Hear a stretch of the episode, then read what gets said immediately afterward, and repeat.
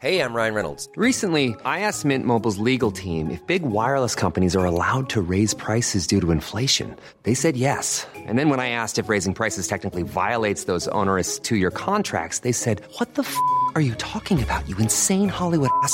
So to recap, we're cutting the price of Mint Unlimited from $30 a month to just $15 a month. Give it a try at mintmobile.com slash switch. $45 upfront for three months plus taxes and fees. Promo rate for new customers for limited time. Unlimited more than 40 gigabytes per month. Slows. Full terms at mintmobile.com. Ça, ouvre-moi, ou le chasseur me tuera. Lapin, lapin, on trigane. Me serrer la main, me serrer la main, me serrer la main. Ça, c'est mon petit garçon. Il vous a probablement fait craquer avec sa petite chanson. Moi, je suis Shane Love, maman solo, auteur du blog Mademoiselle Love, et je connais l'envers du décor. Et vous, vous écoutez Le Tourbillon, le podcast qui parle de la maternité, la vraie, loin des filtres Instagram. Rebecca est la maman de trois enfants, mais pour en arriver là, elle a dû vivre un véritable parcours de combattante. Entre maladie génétique, grossesse surprise et interruption médicale de grossesse, Rebecca et son mari ont dû faire des choix souvent difficiles pour construire leur jolie famille. Dans cet épisode, Rebecca nous raconte la découverte de sa maladie génétique héréditaire au moment même où elle décidait d'avoir son premier enfant. Tout a basculé alors sur le chemin de la maternité pour cette maman qui a connu six grossesses et trois naissances, mais qui n'a jamais baissé les bras. Bonne écoute Bonjour Rebecca, merci beaucoup de nous raconter ton histoire dans le tourbillon. Bonjour Shane, je suis ravie d'être là. Alors ça fait plus de 15 ans que tu es avec ton chéri Euh, Oui, ça fait 16 ans cette année, oui. À quel moment le sujet de la maternité est arrivé dans votre couple? Euh, assez tôt pour lui et plus tard pour moi. C'est-à-dire qu'en fait, on a, comme on a 8 ans d'écart, je l'ai rencontré, euh, j'allais avoir 19 ans, je rentrais en école de commerce et du coup, euh, j'avais envie de profiter, de voyager, etc. etc. Donc en fait, on a passé euh, bah, beaucoup d'années tous les deux, euh, jusqu'en 2010. On s'est mariés, donc on a passé 7 ans euh, à voyager, à profiter, à sortir, à faire la fête. Et puis, et puis quand j'ai eu 25 ans, on a commencé à se dire que tiens, ça pourrait être pas mal. Donc c'était, euh, ouais, ça fait, on a mis 7 ans, 8 ans à, se dire que c'était le bon moment. Et puis, euh, et puis à ce moment-là, euh, j'ai appris que j'étais porteuse d'une d'une maladie génétique. Et c'est là où, tout, le- le parcours bébé a commencé. Toi, tu avais toujours eu ce désir de maternité? J'ai toujours su que j'aurais des enfants, mais je, je me suis jamais dit euh, à 15 ans, tiens, je vais avoir des bébés. Non, je savais que j'en aurais. Après, ma mère, elle avait beaucoup de difficultés à nous avoir, et donc je savais, j'étais préparée au fait que ça pourrait ne pas être facile, mais pas pour les raisons finalement qui ont fait que ça n'a pas été facile. Mais euh, mais euh, mais je savais que finalement, euh, avoir des enfants pouvait ne pas être un parcours euh, euh, ou un long ou un long fleuve tranquille. Et c'est donc ta maman qui est atteinte de ce, cette Ouais. même maladie génétique Exactement. En fait, euh, ma maman a une maladie génétique qui s'appelle la dystonie. C'est euh, une maladie neurologique, euh, c'est une maladie orpheline. On a mis beaucoup, beaucoup d'années à la diagnostiquer, en fait. Euh, je, je, je, je sais même plus à quelle date elle a été diagnostiquée, mais j'avais déjà, je sais pas, je devais avoir euh, quasiment 15 ans. Donc, euh, donc elle a été, euh, elle a eu pendant longtemps des symptômes, et comme toutes les maladies génétiques, ben, le temps qu'on trouve, c'est long. Euh, et puis quand on a su ce qu'elle avait, euh, elle a été opérée du cerveau. Euh, et puis donc à Montpellier, je suis allée la voir. J'ai vu des enfants qui étaient atteints de cette maladie. Et puis quand elle a été mieux, qu'elle est sortie de l'hôpital, c'était quasiment l'année où je me mariais ou peut-être l'année d'avant. Et puis elle m'a dit, écoute, il faudrait quand même que tu saches parce que si jamais tu es porteuse aussi, vu que c'est une maladie euh, héréditaire, euh, bah, c'est important que tu le saches avant d'avoir des enfants. Bon. Et à ce moment-là, euh, moi j'allais très bien, donc je lui ai dit oui, oui, je vais le faire pour te faire plaisir. Enfin, je vais pas dire pour te faire plaisir, mais l'idée pour moi c'était je vais très bien, il n'y a pas de raison, donc bah, je vais aller faire ce test. Donc je suis allée faire ce test génétique. Et puis un mois après, j'ai eu un coup de téléphone du, du professeur de génétique qui m'a demandé à me voir. Alors là, le ciel m'est vraiment tombé sur la tête parce que bah, je ne m'attendais pas du tout à ce qu'il m'annonce que j'étais également porteuse de cette maladie et qu'en fait on pouvait être porteuse saine, comme moi, euh, c'est-à-dire euh, n'avoir aucun symptôme, mais être porteuse et donc pouvoir transmettre de la même façon que ma maman me l'avait euh, malheureusement transmise en fait. Et que c'était une maladie qui pouvait être asymptomatique comme moi, Ou alors, euh, euh, si on était porteur, avoir des degrés de maladie qui pouvaient être très variables, mais qui pouvaient aller de la simple, enfin simple entre guillemets, hein, euh, difficulté pour écrire ou pour marcher, à des enfants qui pouvaient être grabataires. Hmm. Donc c'est un peu comme ça que les choses se sont faites, et donc j'avais j'avais 25 ans, ouais, un peu moins de 25 ans.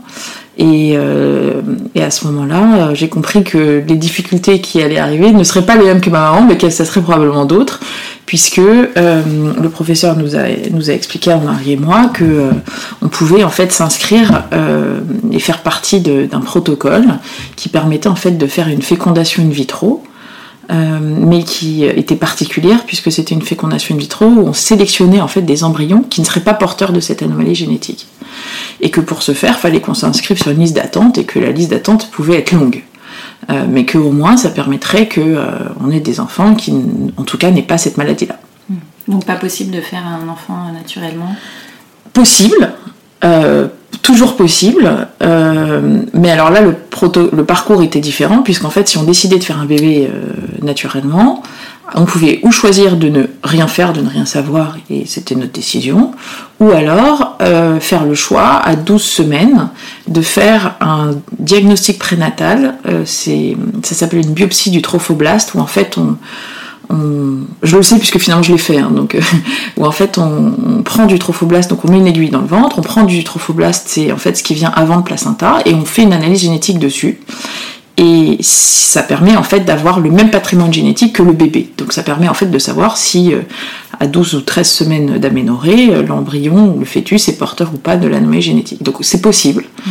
Mais du coup, ça veut dire que si l'embryon ou le fœtus est porteur, eh ben, il faut prendre des décisions après. Donc les deux étaient possibles. Et donc nous, à ce moment-là, on s'est inscrit cette, sur cette liste d'attente. Euh, on s'est marié, et puis après, un an après être marié, donc en 2011, on s'est dit, bon, on n'a pas été appelé, ça fait un an ou un an et demi, je sais plus. On va essayer de faire un bébé, et puis on verra bien. Et puis je suis tombée enceinte donc euh, en 2011, oui. Et puis, euh, ben, à 11 semaines d'aménorrhée, j'ai eu un arrêt de grossesse. Euh, donc euh, bon bah euh, j'ai fait euh, j'ai fait un, curtage. ça a été une période qui était compliquée hein, parce qu'on s'y attendait pas. On s'attendait à d'autres galères mais pas celle-là. Donc c'était pas du tout dû au rien à voir. Ah non c'était comme une grossesse sur quatre, une première grossesse sur quatre, c'est ce que j'ai appris après, qui se termine par une fausse couche, sauf qu'on le dit pas et que donc c'était une grande surprise. donc ça a été une période qui était quand même très compliquée et puis ça nous a permis de nous rendre compte en fait avec mon mari que ben, si on, faisait un bébé et que euh, on faisait ce diagnostic prénatal et qu'on nous annonçait que l'embryon était porteur de l'anomalie génétique, la décision d'arrêter cette grossesse serait très très difficile à prendre parce que euh, on pouvait être porteur et sain comme moi et que donc ce bébé, euh, même porteur, le futur bébé, pouvait être porteur mais aller très bien et qu'on n'arriverait pas en fait à prendre cette décision. Et donc à ce moment-là, n'ayant toujours pas été appelé par, euh, l'hôpital, euh, on a décidé d'essayer de, refaire un bébé et de ne pas le tester. Et en 2012, en 2012 j'ai eu un petit garçon euh, qui aujourd'hui est en pleine santé et donc dont on ne sait pas s'il est porteur ou pas, mais en tout cas qui aujourd'hui va très bien. Et puis l'ironie de l'histoire, c'est quand même que deux jours après avoir accouché à la maternité, l'hôpital m'a appelé pour me dire que j'avais une place. Donc là, je leur ai dit que bah, c'était super, mais que je venais d'accoucher et que donc euh, ça serait pour euh, bébé numéro 2. Et alors comment s'est passée cette première grossesse? Euh, assez, j'étais, c'était un premier. J'étais assez angoissée les trois premiers mois parce que j'avais eu un arrêt de grossesse et que donc une fois qu'on n'a pas passé le terme de, mm. de, l'arrêt de grossesse précédent, c'est toujours une période un peu compliquée. Après, très bien. Je m'étais dit que j'étais enceinte, que j'allais me faire plaisir. Donc j'ai bien grossi comme il faut. J'étais en pleine forme. Et puis euh, j'ai accouché euh, naturellement, euh, j'ai perdu les os une semaine avant mon terme. j'ai eu un accouchement qui s'est super bien passé. non, non, nickel. Franchement, franchement super. Après, retour à la maison, un peu sport. Euh, parce qu'on n'était pas très. Euh, nos familles vivant pas à Paris, on n'était pas très aidés, c'était l'hiver, euh, c'était glauque, enfin j'ai trouvé que c'était super dur en fait ces premiers mois où je me suis dit, oh, les trois premiers mois d'un bébé c'est horrible, il mange, il pleure, on comprend pas ce qu'il a, il a mal au ventre, mon dieu, mais qu'est-ce que j'ai fait? J'ai trouvé que c'était hyper dur quoi. donc voilà, et puis après c'est passé. Et puis donc on s'était dit, bon bah voilà, BB2, ça sera donc ce protocole de FIV avec diagnostic préimplantatoire. Parce que là vous aviez la place du coup. Du coup on avait une place et il fallait juste qu'on leur dise à quel moment on voulait et qu'ils nous mettent dans une série qui correspondait au timing qu'on avait. Qu'on avait, enfin voilà, qui nous, qui nous convenait. Et puis, quand mon fils a eu un an, 2013, ben j'ai pas eu mes règles. Et alors que j'avais un stérilet, donc euh, surprise quoi. Euh, donc je me inquiète pas parce que bon j'ai un stérilet, donc je me dis euh, ça va, j'ai un moyen de contraception, il n'y a pas de problème. Je dois être fatiguée, on attend un peu, puis j'attends un peu, puis ça ça vient pas quoi. Donc je fais un test et là il est positif. Waouh Alors ça c'est le choc parce que encore une fois, moi on m'a jamais dit qu'un stérilet en fait c'était pas un moyen de contraception. C'est-à-dire que après le gynécologue m'a dit ah une grossesse sur 200 un stérilet posé sur 200 conduit à une grossesse.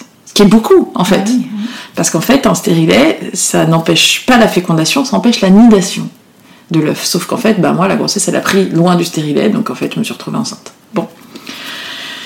Et donc là est arrivé euh, le premier moment où il a fallu euh, prendre des décisions difficiles, puisque six mois après, on devait commencer cette FIV. Mm. Euh, et qu'on s'est dit avec donc on a beaucoup discuté avec mon mari c'est compliqué à chaque fois c'est des discussions compliquées parce que lui n'est pas porteur de cette maladie génétique il m'aime mais il subit quoi mm. donc en fait finalement toute décision c'est la mienne et lui il l'accompagne mais finalement c'est c'est quand même très c'est très compliqué et c'est quand même assez culpabilisant à chaque fois parce que on lui fait vivre quelque chose qu'il n'a pas demandé et qui est pas facile quoi et donc là, la question qui s'est posée, c'était de dire, bah, soit on garde cette grossesse et on fait ce test prénatal à 12 semaines, sachant qu'une grossesse sous stérilet, de toute façon, c'est une grossesse risquée au départ. Hein. Ah oui Ouais, plus risquée, parce qu'il faut enlever le stérilet et que ça peut conduire à une fausse couche. Ou alors on l'enlève pas et là, euh, bah, Jane que pourra, quoi. Il y a des grossesses sous stérilet qui vont très bien, hein, mais bon, le gynéco m'avait vite dit, euh, prenez un risque avec une grossesse sous stérilet, de toute façon, ce serait une grossesse qui sera beaucoup plus suivie. Donc soit on se disait, bah, on, continue cette grossesse, on fait ce test prénatal, et puis on verra bien, soit on se disait, bah non, on arrête cette grossesse et on fait cette FIV. Mm. Bon, et finalement, le choix qui a été fait, euh, c'était d'arrêter cette grossesse. Donc j'ai fait une, une IVG, euh, assez tôt, hein, c'était à 9 ou 10 semaines, pour euh, faire cette, cette FIV à venir. Et puis évidemment, j'ai eu à nouveau, j'ai eu des complications que j'avais déjà eues quand j'ai eu mon premier arrêt de grossesse. Euh, qui, qui, en fait c'est de la rétention de placenta. Donc il y a du placenta qui reste accroché, donc il faut être réopéré après la première intervention pour nettoyer tout et pour euh, avoir un utérus qui permet d'avoir des bébés. Donc évidemment j'avais eu ça la première fois avant mon fils, les re à ce moment-là. Et puis euh, j'ai commencé le protocole de FIV en mai 2014 et cinq jours après le début du protocole, donc qui est en fait des piqûres qu'on se fait tous les jours euh, et puis tous les deux jours, on va à l'hôpital pour faire euh, une échographie et une prise de sang.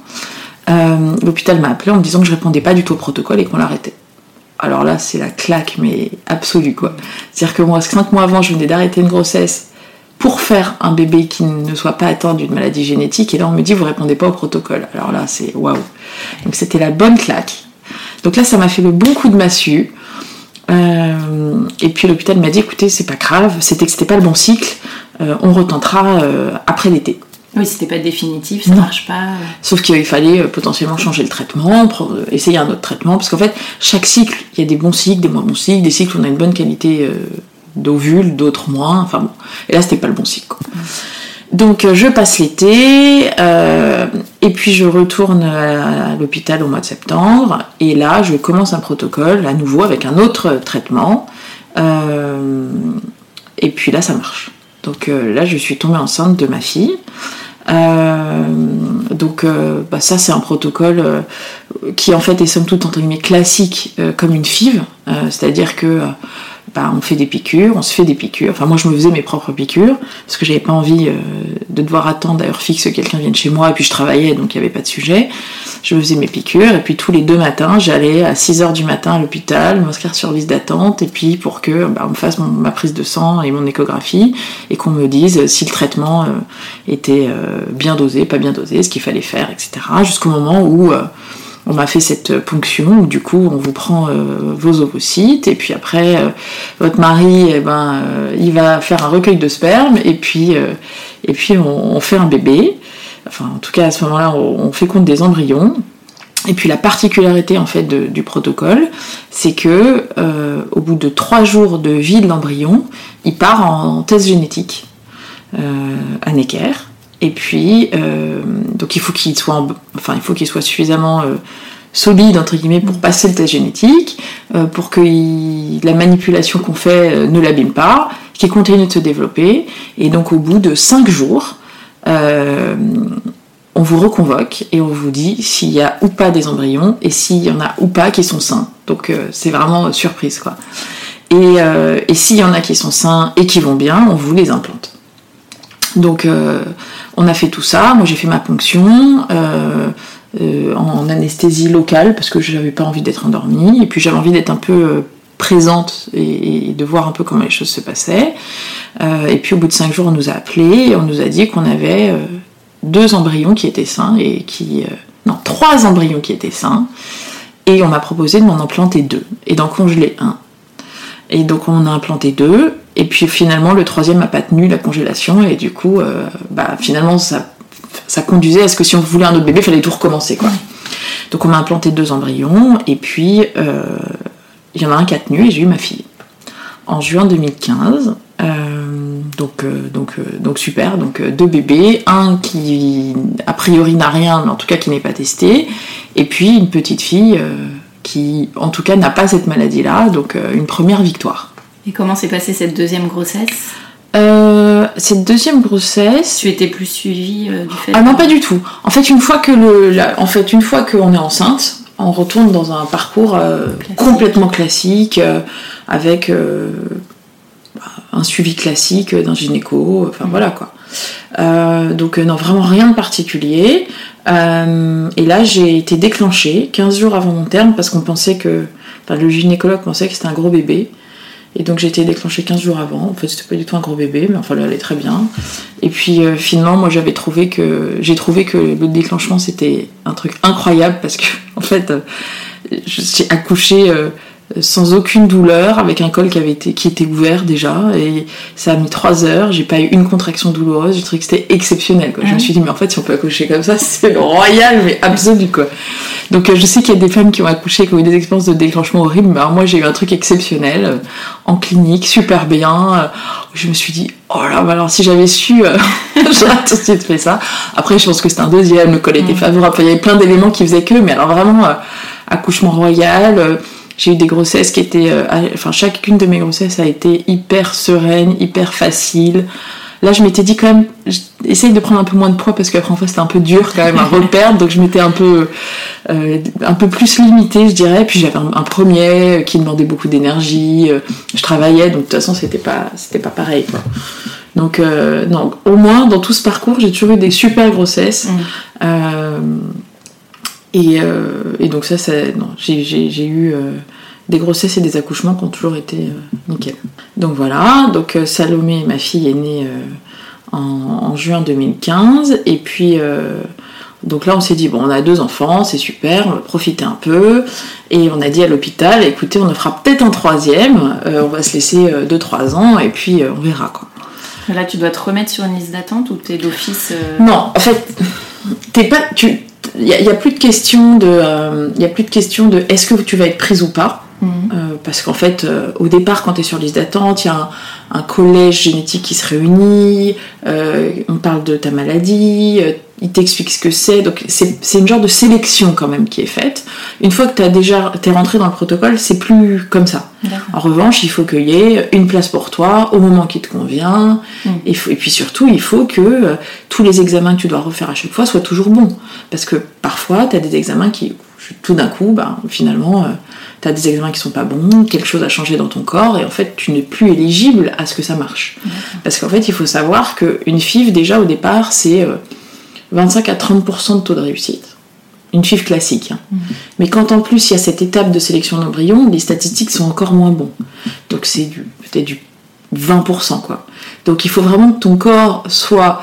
Euh, enfin, que tous les voyants soient au vert pour qu'on puisse tenter euh, de faire ce, ce- ce- ce protocole de FIV des pays parce que déjà il est- les taux de succès sont faibles, il coûte très cher. Euh, il coûte très cher à la sécurité sociale. hein. Toi, tu payes- euh, tu payes non. rien. Ça, c'est la beauté du système français, c'est quand même qu'on a une médecine de pointe. Parce que quand on pense à ce- la chance que nous, on a eue, on a quand même manipulé euh, et testé génétiquement des embryons. Euh, manipuler, c'est pas le bon terme, parce qu'en fait, on fait aucune modification génétique. C'est juste qu'on regarde génétiquement si ces embryons sont malades ou, ou pas.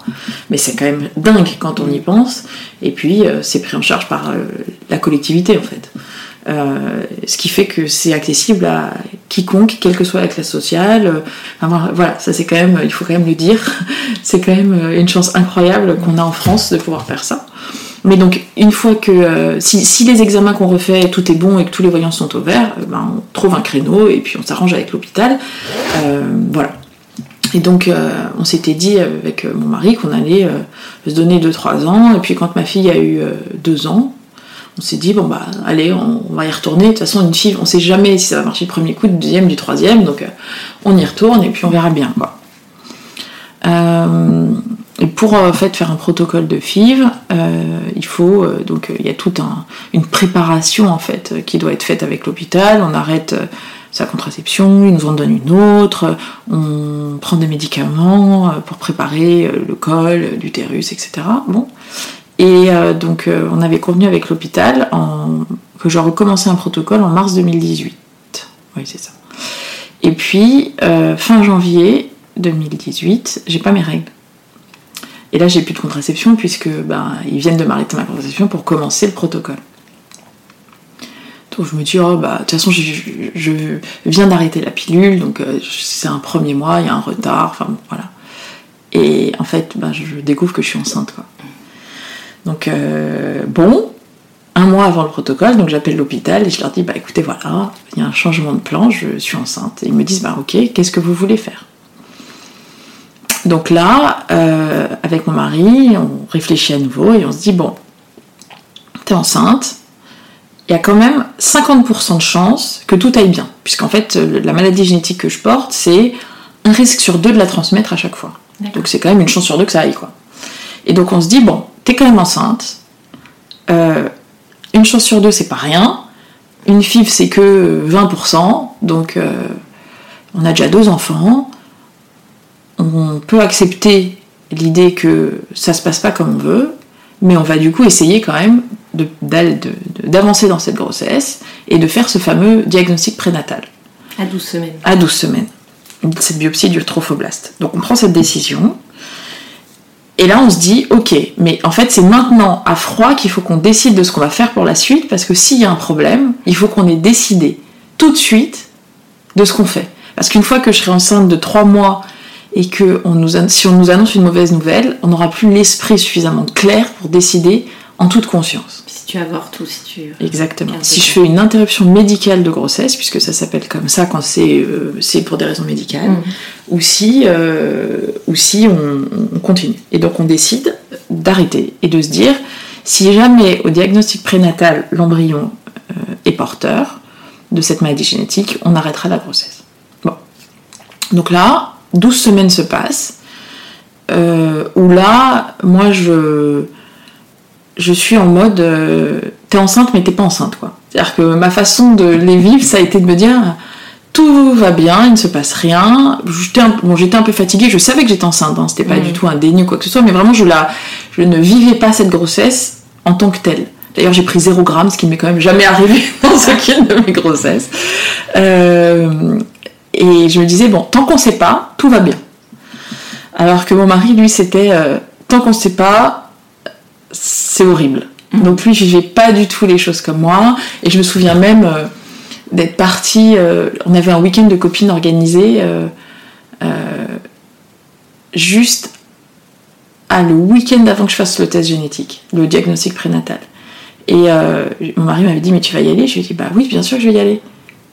Et il m'avait dit ah non c'était pas le week-end avant c'était juste après que je l'ai fait donc c'était entre nous on avait fait le test prénatal et le résultat. Et il m'avait dit mais tu vas y aller? Je lui ai dit bah bien sûr je vais y aller. Il m'a dit mais comment tu fais? Et je lui ai dit mais dans tous les cas soit tout va bien et je serai contente d'avoir fait mon week-end, soit après ça ira mal et je serai contente d'avoir fait mon week-end en fait. Et donc je me souviens d'être partie, il m'avait dit, mais genre j'étais un ovni pour lui, quoi. Ah, Parce que lui, pour lui, c'était vraiment super dur. Et donc. euh, Et vous en avez parlé aux enfants euh, de cette grossesse? Non, pas du tout. Non, on n'en a pas parlé. Euh, bah, notre fille, elle avait 3 ans. Notre fils, il avait 5 ans. Euh, donc, euh, je leur disais juste que le soir, j'étais fatiguée. Et puis voilà. Mais on n'en avait pas parlé. Euh, et puis, donc, on fait ce test prénatal à 12 semaines. Donc, ça s'appelle une biopsie du trophoblaste. Euh, où là, bah, on, donc on va à l'hôpital et on fait cette. c'est en anesthésie locale. Et on fait, donc il y a une grande aiguille qu'on nous met dans le ventre, on prélève un petit morceau de trophoblaste. Le trophoblaste, en fait, c'est ce qui vient donc avant le placenta. Et on fait cette analyse génétique. Et donc je vais à l'hôpital, et en même temps, oui, en même temps, c'est l'échographie des 12 semaines. Ce qui est quand même bizarre. Parce que on vous fait l'écho des 12 semaines, et après on fait cette biopsie, tout en sachant qu'en fait, on peut devoir arrêter la grossesse. Et donc nous, on avait demandé à l'hôpital de cacher l'écran.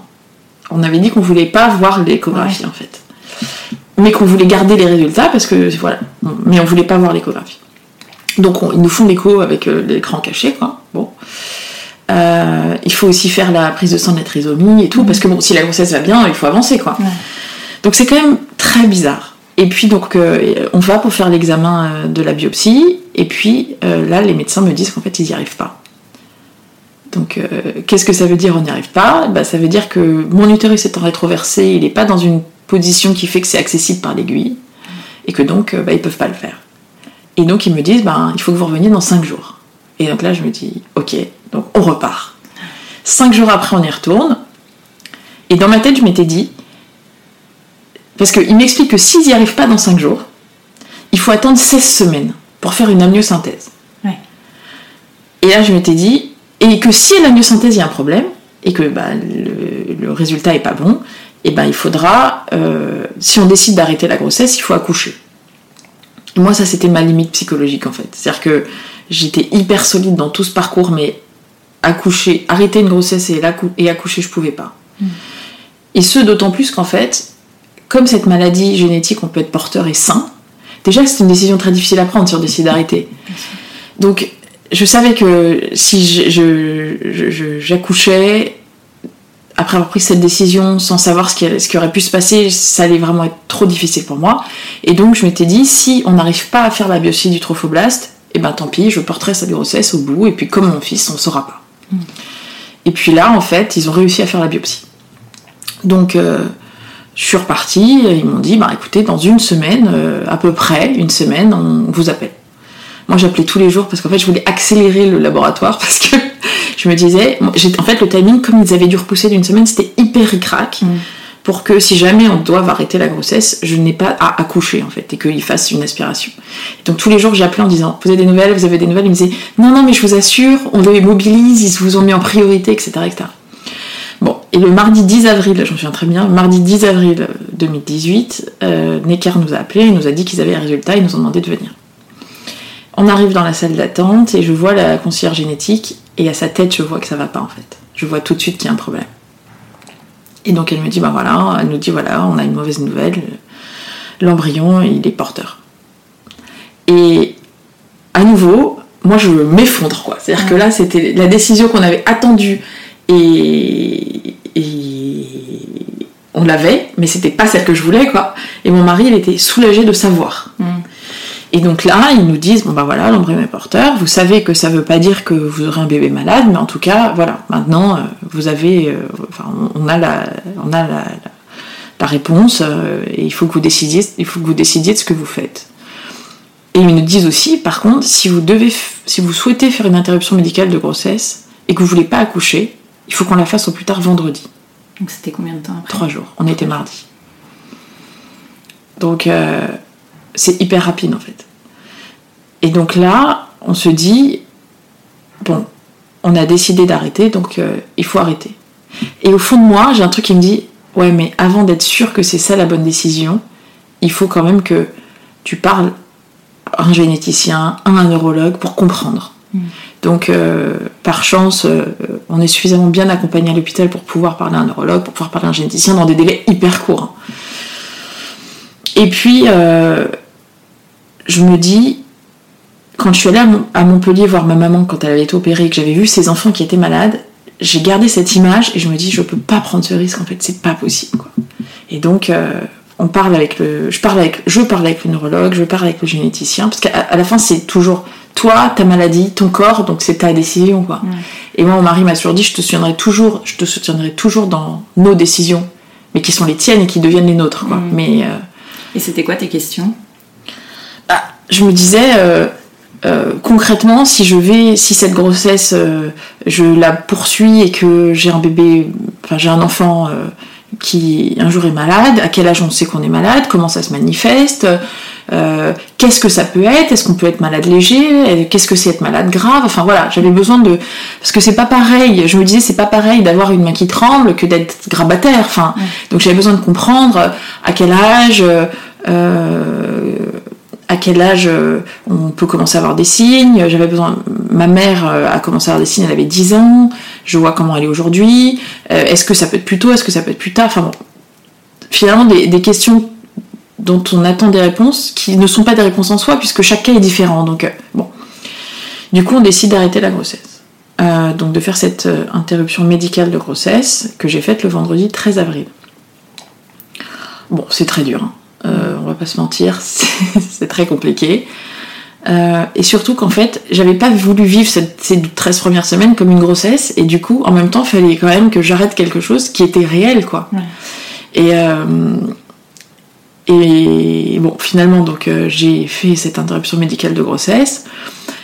Et là, en fait, je me suis, avec mon mari, on s'est dit, ok, mais en fait, il y a deux enfants à la maison, il faut qu'on leur dise quelque chose, parce qu'ils vont bien voir qu'on va pas bien. Et moi, je voulais pas. Autant j'avais été hyper solide sur tout le reste, de tout ce qu'on avait fait avant, et autant là, je me disais, je pourrais pas faire semblant, et il faut que je leur, qu'on leur dise quelque chose pour qu'ils pensent pas que ça soit lié à eux. Et donc euh, se pose toute la question d'un genre de, de deuil périnatal en fait. Euh, même si c'est très tôt, c'était quand même un, ça a quand même existé et donc euh, il faut qu'on ait le droit d'être triste et donc il faut parler aux enfants. Donc euh, à ce moment-là, j'ai été voir euh, une, bah, la psychiatre qui accompagne en fait les protocoles à Necker euh, pour savoir ce qu'il fallait leur dire, pas leur dire. Et donc j'ai été opérée et j'avais dit à l'hôpital, ils étaient hyper vigilants, ils avaient été, enfin, leur attention avait été très fortement attirée sur le fait que j'avais eu des, des problématiques dans le passé de rétention de placenta et qu'il fallait vraiment qu'ils me mettent dans les meilleures dispositions pour que je puisse faire cette FIV plus tard, quoi. Et qu'il n'y ait pas de complications, euh, qu'il me reste pas de placenta et que vraiment, j'en avais mis des warnings partout. euh, en plus, dans des, des, des rétentions de placenta, il y a un risque en fait d'hémorragie. Donc ils savaient qu'il fallait des poches de sang. Donc en plus il y avait tout un truc qui était de me dire Oh, si cette opération ne se passe pas bien, etc. Enfin bon, bref. Euh, mais en même temps, en étant, euh, j'étais dans le- un des meilleurs hôpitaux, il n'y avait pas de raison que ça se passe pas bien. Donc euh, bon, on fait l'intervention euh, qui se passe très bien. Et puis à le- au réveil, ils me disent bon bah écoutez, euh, tout s'est hyper bien passé, il reste rien, c'est sûr. Bon, je rentre chez moi, j'étais très très mal, hein. vraiment c'était horrible. Euh, c'est la première fois en fait dans tout ce parcours que je me suis effondrée en fait quelque part parce que en fait j'avais toujours été hyper combative, hyper battante en me disant tu vas avoir tes bébés, tu vas avoir tes bébés et là c'était le coup de massue quoi. Euh, et puis euh, donc on a parlé aux, enfants. Euh, mon fils a très bien compris. Euh, il a reposé plein de questions après, a posteriori en fait. Et puis ma fille, elle, a juste vu que sa maman était triste, ce qui a été très dur pour elle. Et du coup, on a eu. après, ça a été compliqué et je l'ai emmenée voir un pédopsie parce qu'en fait, elle, elle prenait un peu ma tristesse et que c'était pas du tout sain quoi. Donc elle était collée à moi tout le temps. Ça, a été assez compliqué. Euh, parce que j'avais appelé d'abord mon pédiatre qui m'avait dit il faut dire aux enfants ce qui se passe, il faut toujours leur dire. Et moi j'ai toujours. En fait, je viens d'une famille où il y a eu beaucoup de non-dits, surtout sur cette maladie, sur tout un tas d'autres choses. Et je m'étais toujours dit je parlerai toujours à mes enfants, je leur dirai toujours les choses. Mais il faut trouver les mots quoi. Et donc euh, le pédiatre m'avait dit il faut leur dire. Je disais mais il faut leur dire quoi? Il faut leur dire. Je disais non mais je peux pas leur dire comme ça, enfin, c'est pas possible, c'est hyper violent. Et donc la psychiatre euh, de, de, de l'hôpital, j'ai été la voir la veille de l'interruption médicale de grossesse en me disant que voilà, on avait pris cette décision, mais que j'avais besoin qu'elle me dise, qu'elle m'aide à trouver les mots pour les enfants. Et elle m'avait dit il faut jamais leur en dire plus que ce qu'ils veulent savoir. Donc en fait, vous allez juste leur dire que euh, vous étiez à l'hôpital. Et puis vous allez voir ce qu'ils demandent en fait. Et vous ajusterez en fonction du besoin qu'ils ont de savoir. Et donc, euh, ah oui, ce qui était aussi important de dire, c'était que je suis allée faire cette interruption médicale de grossesse euh, avec ma maman et pas avec mon mari. Parce que en fait, comme on voulait que ça soit une journée normale pour les enfants et qu'il y avait école, eh ben, mon mari il emmenait les enfants à l'école. Euh, et que si c'était ma mère, sachant qu'elle vit pas avec nous, ça aurait été trop bizarre, ils auraient bien compris que quelque chose allait pas. Et que comme on voulait surtout pas les angoisser dans une journée dont on savait pas trop comment elle allait se passer, eh ben, il fallait que mon mari les emmène à l'école. Donc moi, je leur ai dit que je partais, euh, que je partais euh, tôt. Euh, et donc ma mère m'a amenée à l'hôpital euh, pour faire, pour, donc, pour faire l'interruption médicale de grossesse. Ce qui en plus est assez bizarre parce que c'est ma mère qui est malade, qui a cette maladie génétique, qu'elle m'a transmise et sans quoi, elle, sans quoi elle ne peut absolument rien, mais dont elle culpabilise quand même beaucoup. Et elle m'emmenait interrompre une grossesse d'un embryon qui était malade. Donc c'était hyper bizarre. quoi. Et, euh, et, euh, et donc quand on est, mon mari est venu à l'hôpital, on est rentré à la maison, et puis quand euh, les enfants sont rentrés, il était genre 17h un vendredi, et là il- ça- mon fils est arrivé, il a dit qu'est-ce qui se passe? Parce que pour lui que c'est deux parents qui travaillent beaucoup, soit là à 17h un vendredi, c'était forcément qu'il y avait un truc quoi. Et donc euh, je lui dis, bah voilà, euh, de toute façon vu ma tête, il a bien compris que ça allait pas, et donc on lui dit, maman est à l'hôpital aujourd'hui, et il me dit, ah bon, pourquoi? Et là, la psychiatre m'avait dit, il faut pas dire bébé, il faut pas dire mort. Enfin, voilà, il y a beaucoup de termes qu'il fallait pas utiliser. Et donc on lui a dit, je lui ai dit, ben voilà, euh, j'étais enceinte, mais il y a eu un problème et il a fallu arrêter la grossesse. Je m'effondre en larmes. Et donc là, il comprend rien, quoi. Et il me dit, mais ah bon, mais il me dit, euh, ah oui, il me dit, mais comment te l'a enlevé? Je lui dit, on m'a endormi. Et là, du haut de ses 5 ans, il me dit euh, On t'a endormi? Mais je croyais qu'on endormait que les animaux sauvages. Un truc improbable, quoi. Donc je lui dis Bah non, on m'a aussi endormi. Et là, je, c'était, je pouvais plus parler, quoi. Et là, mon mari lui dit euh, Tu sais, euh, c'est comme, les, c'est comme quand on plante des graines dans un jardin ou dans un potager. Il y a des graines qui deviennent des grandes plantes, et puis il y a des graines qui poussent pas. Et ben là, c'est une graine qui pouvait pas pousser. Et alors là, je pleure encore plus de l'entendre dire ça, parce qu'en fait, c'était exactement ce qu'il fallait lui dire, quoi. Et je sais pas comment il a trouvé ça, parce qu'en plus, il était pas venu avec moi chez la psychiatre, enfin rien, quoi. Et, euh, et du coup, mon fils dit Ah, d'accord. Et puis il s'en va. Et il dit à ma fille Ah, tu sais, euh, euh, Salomé, maman. Et là, je lui dis Non, non, non, non, non, tu lui dis rien. Si elle veut savoir, elle viendra nous poser des questions. Et ma fille vient, elle me fait un câlin, elle s'en va. Le lendemain, euh, j'entends mon fils dire à mon frère qui on était parti en Normandie passer le week-end histoire de changer un peu d'air. En plus c'était l'anniversaire de ma mère un truc hyper glauque enfin bref. Euh, et j'entends mon fils dire à mon, à mon frère tu sais maman était enceinte euh, et puis euh, le bébé était malade on a arrêté, et du coup elle a arrêté la grossesse. Je me dis mais truc de dingue enfin, je lui ai pas du tout dit ça quoi. En fait il avait tout compris quoi Bon, et puis euh, on n'en a plus parlé, et je leur avais dit si vous avez des questions, on en parlera euh, quand vous voulez. Et puis finalement, ils ont des questions au fil de l'eau. Et en fait, chaque fois qu'ils m'en parlaient, je pleurais, c'était horrible quoi. Et je leur disais, bah voilà, j'étais, oui, maman est triste, mais bon, peut-être qu'un jour il y aura un autre bébé, on espère, etc. etc. Puis j'ai dû faire tout un travail avec cette psychiatre pour, en fait, déjà accepter l'idée que c'était un bébé qu'il avait existé en fait. Parce que moi, je, je m'étais tellement verrouillée que je m'étais dit, non, non, mais c'est pas un bébé, c'est un embryon, c'est rien. Mais en fait, non, c'est pas vrai. Et donc, du coup, il y a eu tout un travail qu'il a fallu que je fasse pour. euh, bah, J'en pleure encore, comme quoi. Pour accepter que bah, ça avait existé et que ça faisait partie de notre histoire. Et euh, pour pouvoir ensuite bah, projeter la suite, quoi. Et puis. euh, donc, ça, c'était au mois d'avril. Et puis, le mois de mai arrive. Juin arrive, j'ai toujours pas de règles. Et je me dis, putain, il y a un problème, quoi. C'est c'est sûr, c'est sûr. Et donc euh, j'appelle l'hôpital et euh, ils me disent bah, allez faire une échographie. De toute façon, il fallait que je fasse une échographie de contrôle. Donc je vais faire mon échographie de contrôle au bout d'un mois. Et là, ils me disent ah, bah il reste du placenta. Et là, je me dis putain, c'est pas possible quoi. C'est-à-dire que dans, dans toute cette histoire, bon, j'aurais pas eu de problème à tomber enceinte, ce qui était quand même le problème fondamental qu'avait eu ma mère. Moi, c'est pas ça. Et puis moi, ça s'accroche tellement que en fait, euh, après, c'est toujours très compliqué quoi. Et donc là, l'hôpital. Euh, qui doit me faire la FIV, elle me dit ben écoutez, il faut évidemment il faut nettoyer l'utérus parce qu'on peut pas refaire de, de on peut pas faire une FIV dans un utérus qui est pas euh, où il y a du placenta puis en plus c'est hyper risqué, ça peut se nécroser, enfin bref. C'est quoi Ils avaient mal vérifié au moment alors que tous les, Ils avaient été Probablement, probablement. C'est que à l'échographie, ils voyaient plus rien, et puis en fait, bon, je sais pas. Et donc là, se pose en plus une question à nouveau. À chaque fois, c'est des, des- des choix qui sont hyper engageants. euh, euh, c'est soit de dire, bah, je vais faire cette intervention du coup pour enlever le placenta qui reste à l'hôpital qui doit me faire la FIV, soit je vais voir le ponte que j'ai vu les deux fois précédentes où je sais que ça doit bien se passer, mais si ça se passe pas bien, peut-être que l'hôpital aura pu me reprendre quoi. Donc autant que je le fasse à l'hôpital parce que c'est leur proto, c'est leur cursus.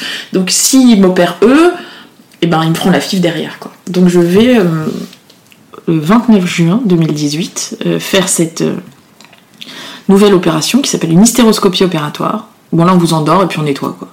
Donc c'était la troisième fois que tu C'est la troisième fois que je le faisais. Et là, ça se passe hyper mal. Autant toutes les autres fois c'était hyper bien passé, autant là, ça se passe mal et je sens que ça va mal se passer. Je passe euh, une heure et demie euh, dans une espèce de pièce d'attente avant l'opération, un truc glauquissime à regarder Énergie 12, mais genre c'était horrible. Euh, la- L'anesthésiste, l'interne qui vient pour me faire, euh, pour me poser le, cathéter là pour euh, mettre le produit, elle arrive pas à me piquer, donc elle me fait 12 piqûres sur la main. Je me dis mais je suis où quoi? Enfin c'est pas possible. Elle n'y arrive pas, donc elle me le pose pas. Et puis j'arrive dans la dans la salle d'opération et donc arrive l'anesthésiste en chef qui finit par me poser le truc là, le cathéter, et qui me dit bon bah allez on va vous endormir. Et en fait je ne m'endors pas. Et je sens que ça va pas et que j'ai hyper mal et que je suis hyper mal.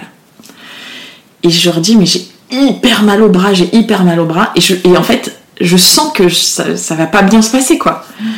Bon finalement je m'endors. Et puis ça doit pas, va pas dû durer très longtemps. Et je me réveille. Et là je suis au plus mal mais comme j'ai jamais été. Alors que pourtant Dieu sait que j'ai été opérée pour tout ça. Et là je suis hyper mal et je souffre mais horriblement dans tout mon corps. J'ai mal c'est horrible. Et je comprends pas en fait.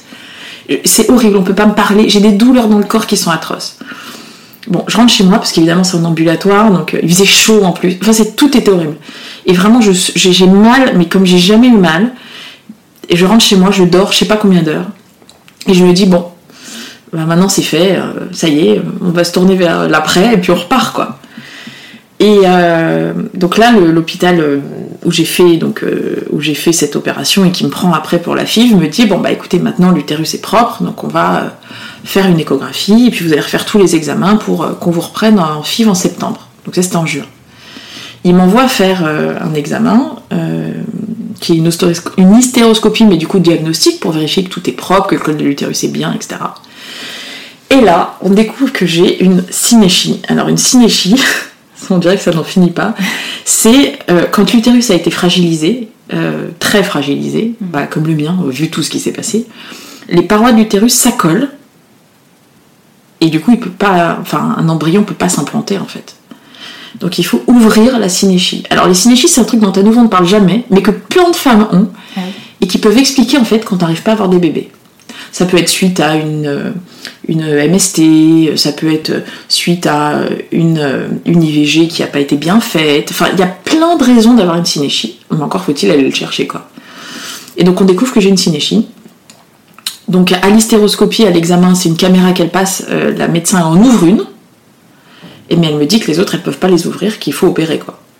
Et là je me dis non mais c'est pas possible quoi. C'est quoi ce truc, ça n'en finit pas. C'est un truc de dingue. Et moi, je veux ce putain de bébé, quoi. Donc, on va finir par y arriver, c'est pas possible.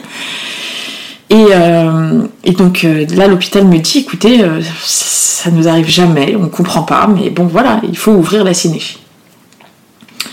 Par chance, dans tout ce parcours de merde, il y a un chef de, le chef de, service de, l'hôpital qui m'a fait ce, ce- protocole, qui est donc Abbé Claire, qui, été, qui était hyper gentil, hyper présent, qui répondait à mes mails, qui m'appelait. Il me dit écoutez, il y a une synéchie, effectivement, il faut l'ouvrir. Maintenant, c'est vous qui décidez. Il me dit j'en ai parlé avec le professeur qui a dit qu'il fallait l'ouvrir mais c'est vous qui décidez. Je lui dis, mais je décide quoi? Il me dit, bah, c'est vous qui décidez si vous voulez l'ouvrir ou pas. Je lui dis, mais je comprends pas. Ce que vous me dites, c'est qu'on peut faire la FIF sans, le, sans le, faire l'opération. Il me dit, franchement, les probabilités de succès sont extrêmement faibles, mais oui, c'est possible. Bon. Et donc là, je, je- je décide de téléphoner au médecin qui m'avait les deux fois précédentes fait l'hystéroscopie où ça s'était très bien passé pour avoir son avis. Parce que c'était genre le ponte euh, qui me dit écoutez, moi je peux vous ouvrir la cinéchie, parce que je m'étais dit je retourne plus la faire enlever, ouvrir là où j'étais. Enfin, ça s'est trop mal passé, donc si je le fais, c'est ailleurs quoi. Ça, c'est, ça, c'est pas discutable. J'avais dit à l'hôpital, je vous préviens, je le fais ailleurs parce que j'ai trop mal vécu la dernière fois. Il m'avait dit ok. Et donc le, le médecin me dit écoutez, on peut l'ouvrir. Maintenant, ça va encore fragiliser votre utérus, donc on peut pas être sûr qu'il va pas y en avoir une nouvelle après quoi. Bon. Et du coup, on décide avec euh, mon mari de dire bah, on va essayer de faire la FIV et on laisse la cinéchie, on verra bien. Et l'hôpital accepte. Je pense que quelque part ils se sont dit oh on va un peu merder, je sais pas, euh, on va lui faire, on verra bien quoi. Et donc en septembre 2018, euh, ils me reprennent en FIV. Donc là, j'ai, entre temps, j'ai, enfin, entre dans les deux ans qui se sont passés entre mes deux filles, j'ai changé de boulot, j'ai un énorme boulot, euh, j'ai des grosses équipes euh, et donc euh, contexte euh, un peu speed. Donc je recommence le protocole, j'arrive le matin à 5h30 avec mon ordi, je travaille de là-bas en attendant qu'on me prenne parce qu'à chaque fois c'est des attentes qui sont hyper longues, il y a 50 personnes sur liste d'attente, tous les matins ça ouvre à 5h, c'est jusqu'à 9h. Ouais. Donc euh, j'y vais un matin sur deux, prise de sang, échographie, prise de sang, échographie, je fais mes petites piqûres et tout ça et tout ça. Bon, en me disant, bon, t'as déjà deux enfants. Comme je m'étais dit première fois, t'as déjà un enfant. Là, je me dis, t'as déjà deux enfants. T'as vécu un truc qui a été hyper dur. De toute façon, au pire, ben, ça marchera pas. Et puis voilà, c'est pas grave. Enfin, t'as quand même une chance incroyable. T'as deux bébés, et puis bon, t'as deux enfants, on verra. Donc on fait le protocole. J'ai à nouveau, euh, on arrive à la ponction difficilement, au bout de 20 jours de traitement, Ouais. Euh, parce que les embryons prenaient, enfin les, ovocytes étaient pas assez matures. Enfin bon, bref. Ils me disent on fait la ponction, donc euh, anesthésie locale, oui madame, anesthésie locale. Donc là je suis marrant, j'ai un souvenir hyper particulier de cette fois-ci. Parce que les deux médecins qui faisaient la ponction, elles étaient hyper gentilles, hyper, hyper douces. Et elle m'avait dit, vous voulez quoi comme musique? J'ai trouvé que c'était hyper bizarre comme question. J'aurais dit, bah, je sais pas, euh, vous avez quoi? Elle m'a dit, bah, la dame d'avant, elle a mis Barry White. Je dis, ok, allez, on va faire Barry White. Donc, euh, ils m'ont ponctionné 8 ovocytes euh, en écoutant Barry White. Et 8, c'est très peu, hein. il faut le savoir, parce que en général, ils ont leur enfant entre 12 et 15. Pour ma fille, j'en avais eu 12. Parce que, en fait, 8 ovocytes qui sont de bonne taille, il faut ensuite les féconder, il faut qu'ils prennent, il faut que les embryons se développent, ensuite il faut tester génétiquement, il faut qu'ils passent le test génétique, qu'ils soient sains, qu'ils survivent. Enfin, bon, 8 c'était vraiment pas beaucoup quoi. Et pourquoi ils en ont pris si peu? Mais en fait, c'est que c'est pas qu'ils en ont pris si peu, c'est qu'il y en avait que 8 à prendre qui étaient matures. C'est-à-dire que même après 20 jours de protocole, bah, finalement j'ai moyennement répondu quoi. Bon, 8, euh, on verra bien. Il s'avère que par la suite, j'ai une amie qui a fait le même protocole au même endroit que moi, et sur 8, elle en a eu 0 quoi. Donc 8, c'était vraiment faible. Et ils me disent, bah écoutez, euh, maintenant, euh, à dans 5 jours quoi. Bon. 5 jours plus tard, on arrive à l'hôpital, et là ils me disent, euh, ben, vous avez une chance incroyable, il y a deux embryons. Sur 8 quoi. C'était dingue, parce qu'en fait, euh, c'est 20 c'est 25%. Or, euh, ça veut dire qu'ils avaient tout passé, quoi. C'était des embryons warriors, quoi. et, euh, et donc ils me disent, ben, on va vous en implanter deux, comme la fois précédente. Ok, très bien. Donc euh, là, euh, le même chef de service qui m'avait accompagné pendant tout le parcours, euh, c'est lui qui vient et c'est lui qui le fait. Parce que c'est un, un geste qui est hyper précis et du coup, en général, c'est toujours le chef de service ou le professeur qui le font. Donc c'était quand même une belle revanche, au moins d'arriver là, tout en sachant que ça pouvait ne pas prendre. hein. Mais au moins d'être arrivé là, c'était déjà cool. Donc on fait, euh, il- on voit le parcours de l'embryon en fait, on voit à l'échographie l'embryon qui se promène, hop. Et puis, euh, puis voilà, je repars quoi. Et euh, on part en vacances. Euh, donc ça c'était le 20 octobre. C'était la veille de l'anniversaire de mon fils. Je m'en souviens très bien parce qu'on avait prévu, c'était son anniversaire, c'était ses 6 ans, après-midi bowling. Donc le matin, j'étais allée faire hop mon transfert, après-midi bowling, et puis on part en vacances. Et, et du coup, on part au Maroc, et je peux pas faire de prise de sang là-bas puisque bah, on est en vacances et que j'ai pas d'ordonnance quoi. Donc il fallait que je rentre à Paris, donc que je, je sache plus tard que ce que j'aurais pu Ouais. savoir si euh, la grossesse avait prise ou pas. Donc je pars avec genre, je sais pas, 4 tests de grossesse quoi. Et j'en fais un trop tôt et il est négatif. Donc je me dis, bon, bah, de toute façon, je savais que ça pouvait ne pas marcher. J'ai une synéchie, c'est compliqué. Et je me dis, tu vas quand même en refaire un dans deux jours, hein, sait-on jamais.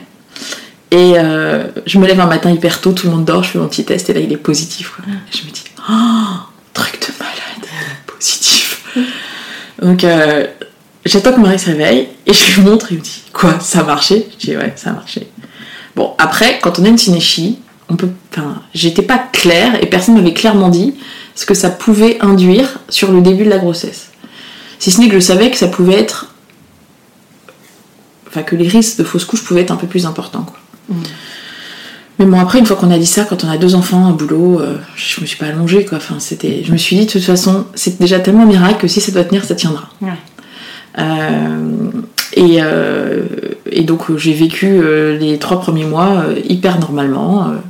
j'ai été hyper malade pour le coup, ce qui était jamais arrivé les fois d'avant. J'avais vraiment, j'avais mal au cœur, c'était horrible. J'étais hyper fatiguée. Mais bon, je travaillais euh, au bureau, personne ne savait rien. Et euh, et à ce moment-là, en plus, euh, avant de savoir que j'étais enceinte, j'avais été chassée pour euh, un nouveau poste, un gros gros poste. Et euh, je m'étais dit, non, je fais ma FIF, c'est pas le moment. Et mon mari m'avait dit, tu sais pas de quoi la vie est faite. Peut-être cette vie, elle va pas marcher. Il faut avancer, il faut se relancer. va faire les entretiens, puis tu verras bien, quoi. Et puis ça a hyper bien marché, mes entretiens. Et en plus, je me suis retrouvée enceinte. Et ça, et donc tout a marché, quoi, en gros. Ça y est, enfin, la retournée, quoi. Euh, et puis, euh, du coup, quand j'ai su, bah, c'était là, en décembre 2018, que à la fois la grossesse avait tenu euh, et que bah, j'allais avoir une offre, j'ai annoncé à mon nouvel employeur que, enfin, mon futur potentiel nouvel employeur, que j'étais enceinte. Pour un poste au comité de direction d'une boîte, enfin, un truc où j'allais devoir pas mal bosser et où en plus euh, il y avait un genre de rôle modèle féminin quoi. Donc euh, c'était pas c'était pas anodin j'allais pas me être planquée dans un bureau pendant des mois quoi. Et pour eux ils m'ont dit ça ne change rien pour nous aucun problème. J'étais là oh! Alors là c'est vraiment enfin c'est c'est- les mentalités changent c'est une bonne nouvelle. Euh, donc euh, j'ai on a annoncé aux enfants que j'étais enceinte. Alors là ils n'ont rien compris c'est-à-dire qu'en fait, ils s'étaient arrêtés sur un truc qui était tellement négatif que je pense qu'ils ont pensé que je pourrais plus jamais avoir d'enfants. Donc euh, c'était Noël, c'était la période de Noël. Euh, on leur avait fait une boîte avec plein de trucs pour que j'avais mis une photo de l'échographie, on avait mis des livres euh, Camille grande sœur, on avait fait des t-shirts grande sœur et grand frère et c'était le jour de Noël, ils ouvraient et en fait, ils comprenaient rien. J'en ai filmé, c'était un sketch quoi. Et puis euh, on- ils sortent tout et, et- et mon fils de 6 ans me dit je comprends pas. Il me dit mais j'ai un bébé dans le ventre. Il dit mais non, il était malade, tu l'as enlevé. J'étais là, ouf. ok, non, en fait maintenant ça va, on- on- ça y est, le bébé n'est plus, il y a un nouveau bébé, il est plus malade. Oh, bon, bref, donc finalement euh, ils ont compris. Et, euh, et puis après j'ai eu une grossesse qui a été super, j'étais hyper en forme, j'ai pris mon nouveau boulot. euh, franchement tout s'est hyper bien passé et j'ai arrêté de travailler. Normalement un mois avant mon terme, et puis en fait j'ai accouché avec trois semaines d'avance, donc en fait j'ai arrêté de travailler dix jours avant mon terme, enfin avant d'accoucher, au mois de juin, là il y a un mois et demi. Euh, et j'ai eu une super grossesse, et puis tout s'est hyper bien passé quoi. Donc euh, bon, maintenant je considère que j'ai eu j'ai trois enfants, j'ai été au bout de ce que je pouvais. Euh, j'ai fait don de mon corps à la science pendant sept ans, quelque part. Donc là, ça y est, je ferme boutique. Et est-ce que tu penses du coup que justement toute, cette, toute, toute cette expérience, pardon, ça t'a euh, incité à avoir plus d'enfants euh, que ce qui était prévu au programme peut-être? Moi, je viens d'une famille de trois enfants, et mon mari a une sœur jumelle, et une petite sœur qui est arrivée beaucoup plus tard, mais enfin, ils ont été deux, quoi. Et je m'étais toujours dit, donc j'aurais pas un enfant unique si c'était possible, hein, euh, donc je m'étais toujours dit au moins deux. Une fois qu'on a eu les deux, on s'était dit, un petit troisième, c'est quand même sympa. Et puis, la façon dont ça s'est passé, le fait que j'ai dû faire cette interruption médicale de grossesse, et que j'ai dû arrêter la vie, faisait que je concevais pas de m'arrêter là-dessus en fait. Et que donc il était évident que, il- que mon combat ça serait d'avoir un troisième enfant en fait. Euh, et que jamais, enfin que ça serait trop difficile pour moi. Déjà je- quand j'ai eu ma fille, euh, je m'étais pas dit c'est ma dernière grossesse. Je m'étais jamais dit ça. Tu sais parfois quand tu vis ta grossesse tu te dis ça y est. Vraiment, ça y est, c'est la dernière. Moi, j'ai toujours été hyper bien enceinte en plus, donc ça a toujours été des moments chouettes. Mais je m'étais jamais dit c'est fini. Et puis après, quand euh, on a fait cette interruption médicale de grossesse, je me suis dit non, mais là, je peux pas rester là-dessus, c'est pas possible, quoi. Euh, donc je savais que, enfin, je- j'espérais arriver à, à- à avoir ce troisième bébé. Après, là, j'ai vécu en me disant c'est ma dernière grossesse. Euh, si j'avais pas eu cette, euh, tout, tout ce parcours, toute cette difficulté, et, et qu'il n'avait pas lu faire face à toute cette adversité, je pense que on aurait probablement fait un quatrième. Si on avait fait des grossesses, euh, enfin des bébés normalement, quoi. Euh, de façon plus classique. Mais là, non.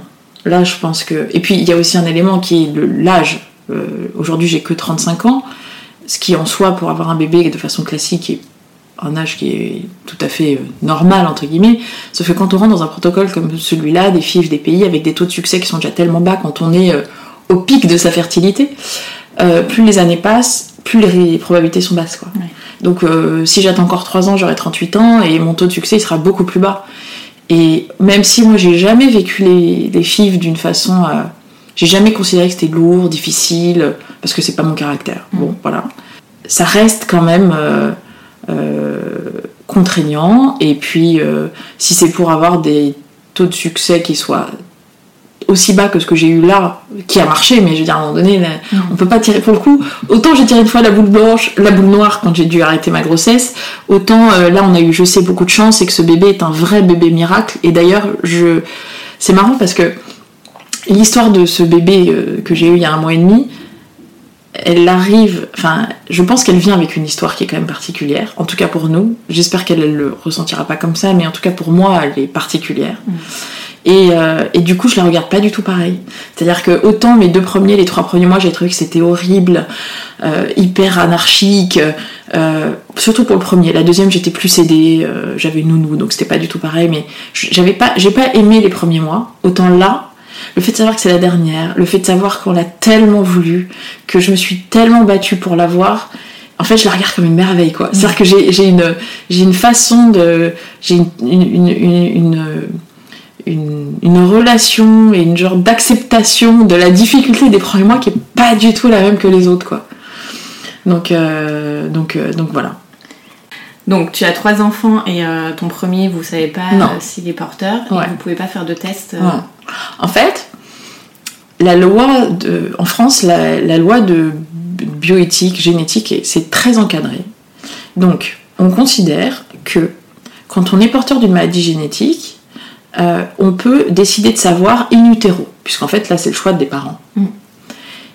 Une fois que l'enfant est né, il a, sa propre personne et donc son libre arbitre, et que donc il doit pouvoir décider lui-même s'il veut savoir ou pas.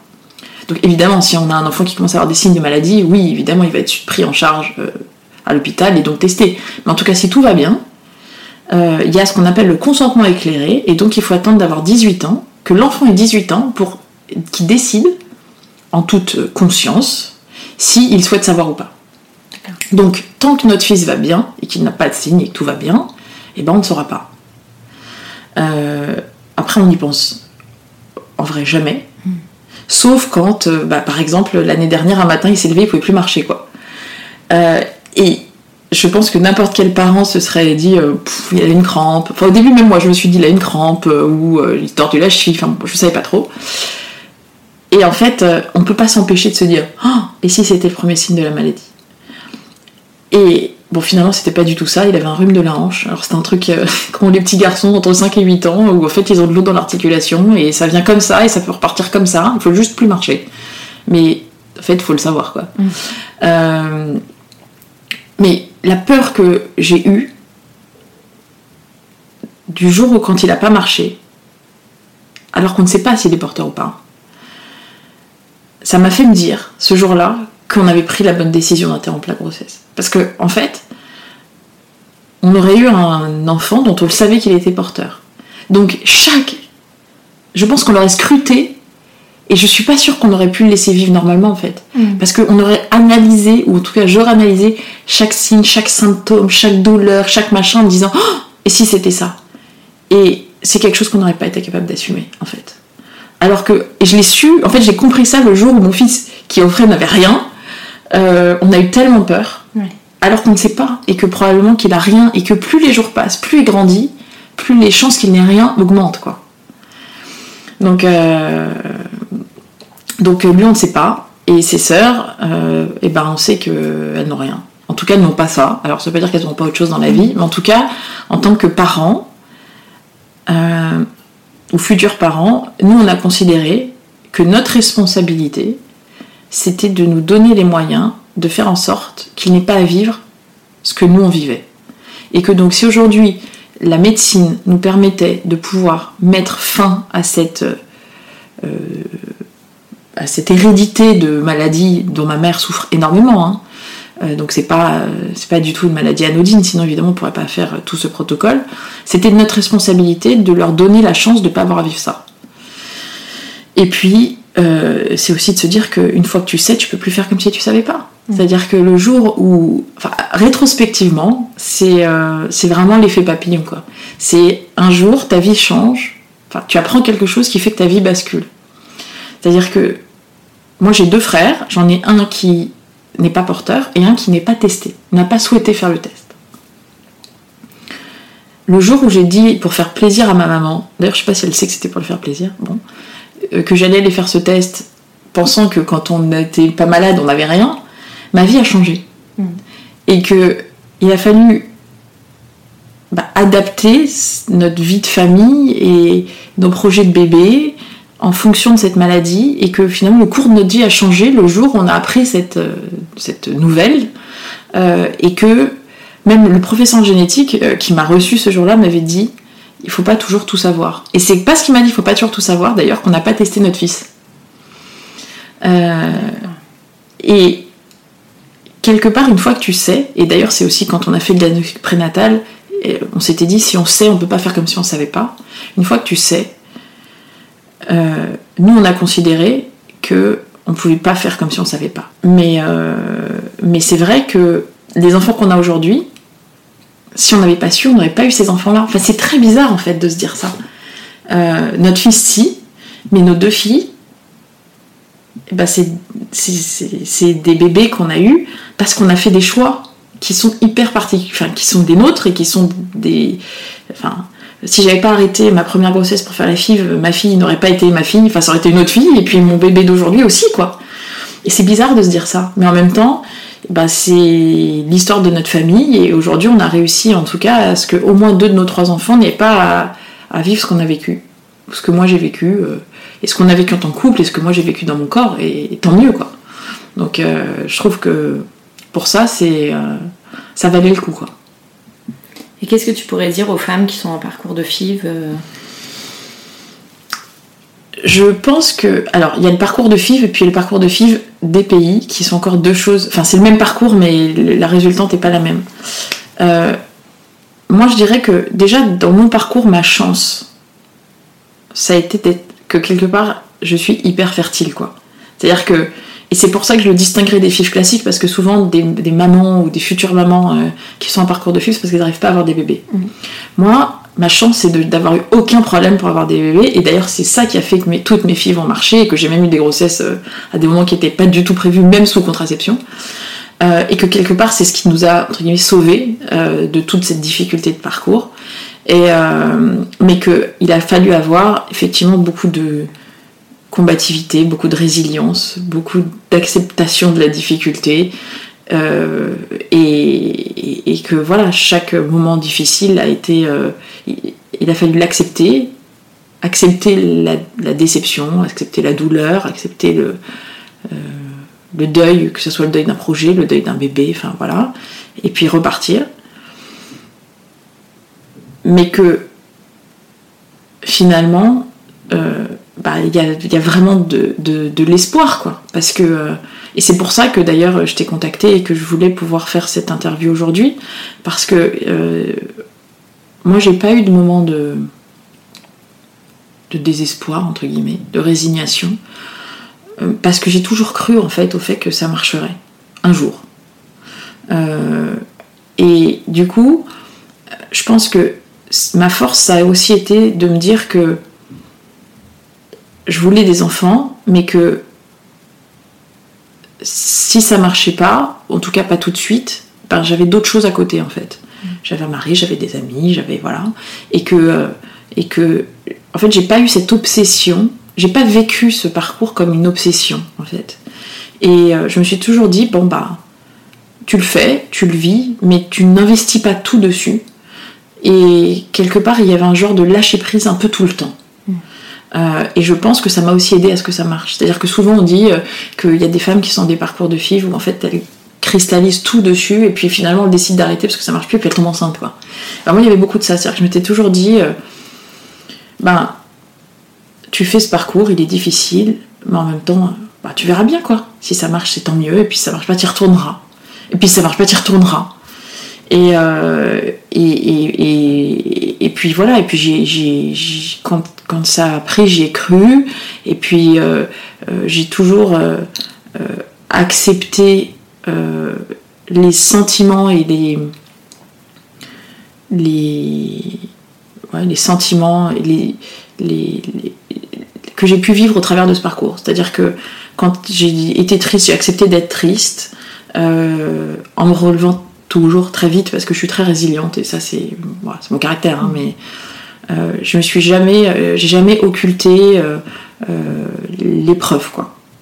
Et je pense que le fait de l'avoir vécu d'avoir été accompagnée parce que j'ai toujours fait le choix d'être accompagnée aussi pour mes enfants pour mon mari pour moi. Par un psy. Ouais. Chaque fois que j'en ai eu besoin j'ai jamais eu aucun problème à le faire et j'ai toujours beaucoup parlé et je pense que ça m'a aussi beaucoup, beaucoup, beaucoup aidé. Euh, mon mari et moi, on a toujours eu des façons très différentes de vivre euh, ces épreuves, qui sont des épreuves de couple, hein, je veux dire. Euh, où lui, c'était plutôt l'autruche, en mode j'en parle pas, j'avance, je bosse et je ferme les écoutilles. Et moi, c'était l'inverse, quoi. C'était de dire non, il faut en parler, il faut que ça existe, il faut mettre des mots dessus. Donc ça a, ça, ça a créé quand même des... Enfin, ça n'a pas été facile à vivre. Parce que moi j'avais besoin d'en parler, lui avait besoin de pas en parler. Donc autant te dire que voilà, on n'était pas hyper alignés. euh, mais, euh, mais, mais finalement, je pense que je nous ai toujours relevés. Euh, et je, je, je, pense que le fait d'avoir fait le choix d'être accompagnée, bon déjà médicalement il n'y avait pas le choix, mais d'être accompagnée dans le parcours quand j'avais besoin, ça m'a aussi beaucoup porté, beaucoup aidé. Donc je pense que ça c'est extrêmement important. Et puis j'ai eu un accouchement euh, le premier jour de la canicule, euh, trois semaines en avance, d'une petite fille en pleine forme, et puis voilà, et, puis, puis voilà, le chapitre quelque part il, est, il est clos, le livre je le ferme, et puis on avance quoi. On va passer aux petites questions de fin d'épisode. C'est quoi pour toi être une maman parisienne? Ah, Une maman parisienne, je pense que c'est une maman qui vit à 1000 à l'heure. Euh, c'est une maman qui a quatre vies, euh, qui jongle entre euh, l'école, le boulot, le métro, l'intendance, et puis l'effervescence de la ville, la vie sociale. et puis voilà, et puis une maman parisienne qui est pas très très entourée, qui, qui, est très aidée parce qu'aujourd'hui on a mis en place une genre d'intendance quoi à la maison, donc on est très aidé, mais il a fallu s'organiser beaucoup, très bien, puisqu'on a tous les deux deux boulots qui sont quand même assez euh, prenants. Voilà, je suis en congé maternité, donc j'en profite, hein, mais c'est pas notre vraie vie. Euh, donc une maman parisienne, je pense que c'est une maman qui jongle beaucoup et qui est à peu près sur tous les fronts. Quel est ton endroit kids friendly préféré? Et à Levallois, il y a un restaurant qui est dans un parc qui s'appelle Les Mioches. Euh, qui est dans un parc et où en fait euh, euh, c'est hyper bon et c'est genre des pokéballs, c'est des plats, enfin c'est une super cuisine et en fait il y a des aires de jeu partout. Donc en fait on peut déjeuner avec les enfants qui vont jouer, qui reviennent avec les copains. Donc c'est topissime. Ah, faut pas trop le dire hein, parce que sinon il n'y aura plus de place. Mais vraiment, ça c'est royal. On y est à peu près tous les dimanches dès qu'il ne pleut pas. Euh, voilà. Après, euh, aujourd'hui, il y a plein de restos euh, dans Paris ou en banlieue avec des brunchs, avec des, animations enfants. Nous, on est très, on est très, très preneurs de ça. Donc, il y en a un à Levallois qui s'appelle Polpo, par exemple.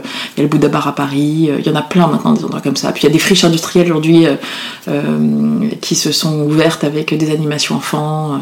En 7 ans, je vois qu'il y a une évolution incroyable. Alors, on n'est pas encore comme en Angleterre, hein, parce qu'en Angleterre, il y a des chaises hautes partout dans les restaurants c'est exceptionnel. Dès qu'on arrive, tout de suite il y a un menu enfant, tout de suite les enfants sont servis. On n'en est pas là, mais il y a quand même beaucoup de progrès qui a été fait. Quels sont tes projets rien que pour toi et ceux prévus en famille? Euh, projet rien pour moi. Euh, bah déjà j'ai changé de boulot il y a 5 mois, enceinte. Et ça c'était un projet pour moi, c'était un challenge personnel. Donc déjà je vais euh, profiter de mon congé mat et puis y retourner. Euh, donc là, tout de suite, rien que pour moi, je dirais que c'est ça, parce que c'était un peu. Ça s'est fait dans un contexte qui était quand même pas le plus propice à redémarrer un, nouveau gros boulot. et puis après, j'ai la chance de pouvoir suffisamment aujourd'hui, enfin j'ai une nounou à la maison, etc. Donc j'arrive quand même à aller me faire masser une heure. Enfin, toi, je trouve toujours quand même du temps pour moi. Euh, aujourd'hui et j'en ai besoin et c'est ça qui fait qu'aujourd'hui je suis très heureuse de profiter de mon congé maternité avec mes enfants. C'est aussi que j'ai du temps pour moi et que je suis pas tout le temps dans, la contrainte, dans l'effervescence de ça s'arrête jamais en fait.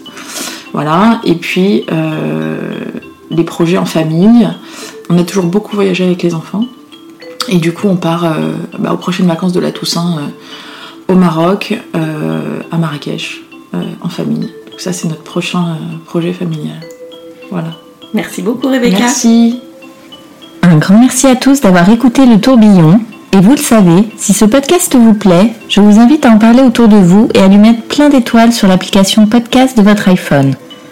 Pour échanger sur le sujet abordé avec Rebecca, n'hésitez pas à retrouver la photo de l'épisode 36 sur Instagram grâce au hashtag le tourbillon podcast et à laisser vos commentaires. À mercredi prochain pour un nouvel épisode.